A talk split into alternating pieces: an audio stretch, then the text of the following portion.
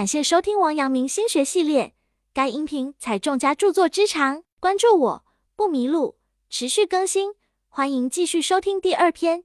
该篇具体讲解王阳明心学内容，有圣贤古训，又有当代意义和举例，一定要认真听讲或者重复去听，并充分结合自身经历和感受，这样才能够更好的领悟心学智慧。接上节事里，北魏房景伯母亲崔氏很聪明。他相信每个人心中都会有人在，其中之一就是孝心。他无所为而为，以身教代替言传，让他心中折服之人能在外面的触动之得以彰显。百善孝为先，圆心不圆寂，圆寂贫家无孝子。所以说，孝的止境在于以父母待你之心回报父母，无论何时何地，无论贫穷富有，孝由心生，不由外物。《孝经》云：“用天之道，分地之利，谨身节用。”以养父母，此庶人之孝也。故自天子至于庶人，孝无终始，而患不及者，谓之有也。在王阳明看来，良知一开始便蕴含着情感，良知只是个是非之心，是非只是个好恶，知好恶就尽了是非，知是非就尽了万事万变。良知的好恶感形成了行善的动因。当学生徐爱问王阳明如何通过服侍父母等的孝道而求得孝的道理时，王阳明认为，关键出自忠诚的孝心。只有出自真心，行为才具有真实性。光是一点行孝的表面文章，而不把爱树立起来，那就不是真孝。孝顺是发自内心、由衷而出的。孝不仅仅是形式，更重要的是在于内心。一个人总强调正己，而正己的伊始要从回馈父母开始。孝为百德的先行，如果尚不知爱父母，没有德行的人绝难成事。王阳明曰：“善人也。”而顺孝，良心是人人内心都具有的，不需要到外面去求。见父自然之孝，见兄自然之悌，见孺子入井自然之恻隐。王阳明认为，孝是一种人的本能，也是其良知的体现，是一个人生存必备的品质。《论语学二》中有子曰：“其为人也孝弟，而好犯上者，贤矣；不好犯上而好作乱者，谓之有也。君子务本，本立而道生。孝弟也者。”其为人之本与？其意为做人孝顺父母，尊敬兄长，而喜好冒犯长辈和上级的，是很少见的。不喜好冒犯长辈和上级，而喜好造反作乱的人，是没有的。君子要致力于根本，根本确立了，治国做人的原则就产生了。因此，孝顺父母，敬爱兄长，可以作为人的根本吧。国学大师钱穆先生也认为，孔子之学所重最在道。所谓道，即人道。其本则在心，而这人道最鲜明的体现是孝悌之心。所以要想培养仁爱之心，必先从孝悌始。中国古代有很多关于孝的事迹，著名的二十四孝就是典型的代表。其中的卧冰求鲤的故事是这样的：晋朝琅琊人王祥生母早丧，继母朱氏多次在他父亲面前说他的坏话，使他失去父爱。但是王祥并没有因为这些而怨恨父母，相反，他对父母非常孝顺。父母患病，他便衣不解带，日夜侍候。继母想吃活鲤鱼，但当时是寒冬腊月，冰封三尺，天寒地冻，根本无法捕鱼。但是王祥为了能让病中的继母吃上活鲤鱼，就解开衣服窝在冰上，想用自己的体温化开坚冰捉鱼。突然，三尺厚的冰自行融化，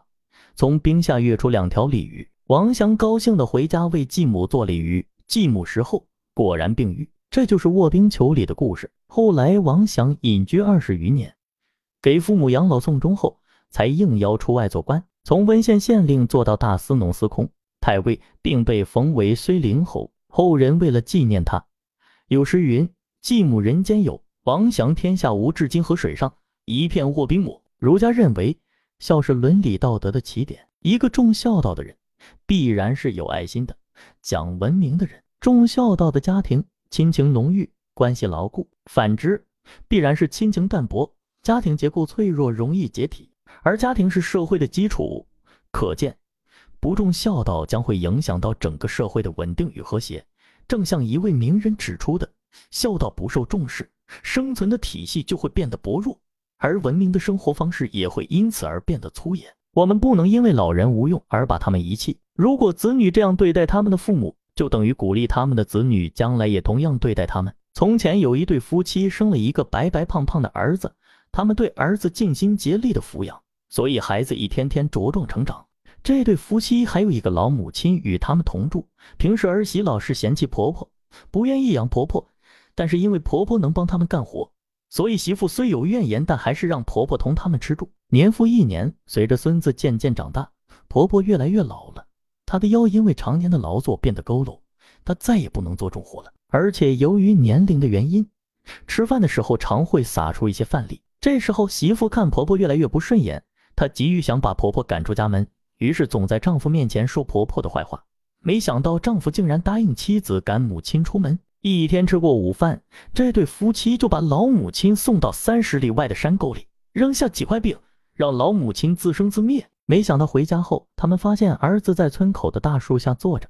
夫妻俩问儿子为什么不回家，儿子说：“我在等奶奶。你们现在把奶奶拉出三十里地外，以后我拉你们八十里也不止。”听了儿子的一番话，夫妻俩顿时明白了。他们赶紧回到山沟里，把母亲拉了回来。此外，正如游子所说，将来这些不懂得孝敬父母的人，如果到了社会上，就是社会动荡不稳定的主要因素。这绝不是危言耸听，不是骇人听闻。也如王阳明所说：“知是理之灵处，就其主宰处说；变位之心，就其禀赋处说；变位之性，孩提之童，无不知爱其亲，无不知敬其兄。只是这个灵，只有良知走入我们的内心。”我们也就能爱其亲，敬其兄，这是一种本能的行为，是一种新的要求。孝是一种生存策略，将来孩子能否做到孝，关键还是在于父母的言传身教。所以在孩子出生开始，你就要明白，在无微不至的关怀和爱孩子的同时，必须教会孩子孝敬你。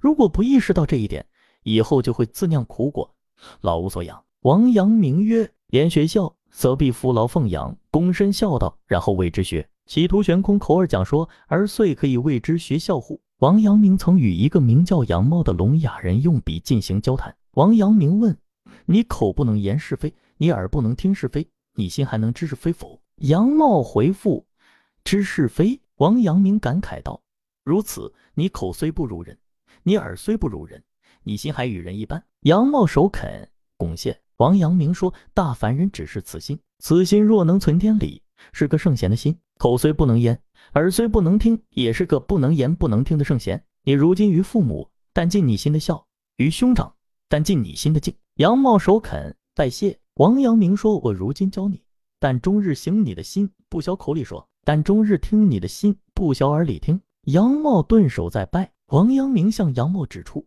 人人都有一颗知是非的心，如看见父母自然之孝，看见兄长自然之敬的道德行为，即使是聋哑人。口虽然不能表达，耳虽然不能聆听，但心与常人是一样的，能知善知恶，辨别是非。这就是因为人心都有良知，无需口说，也无需耳听，只要用心去行就可以了。在中国，对父母及老年人的孝养一直是个大问题，这也正是中国古代圣贤格外重视孝道的原因。在王阳明生活的那个年代，有许多道德的约束，尚有许多人不懂得孝的真实含义。更不用说在当今社会了，能养只是一半的孝，真正的孝是发自内心的那份真诚。只有心里时时想着笑，并努力践行，这才是真正的笑。本节结束，感谢收听王阳明心学系列。该音频采众家著作之长，关注我不迷路，持续更新，欢迎继续收听。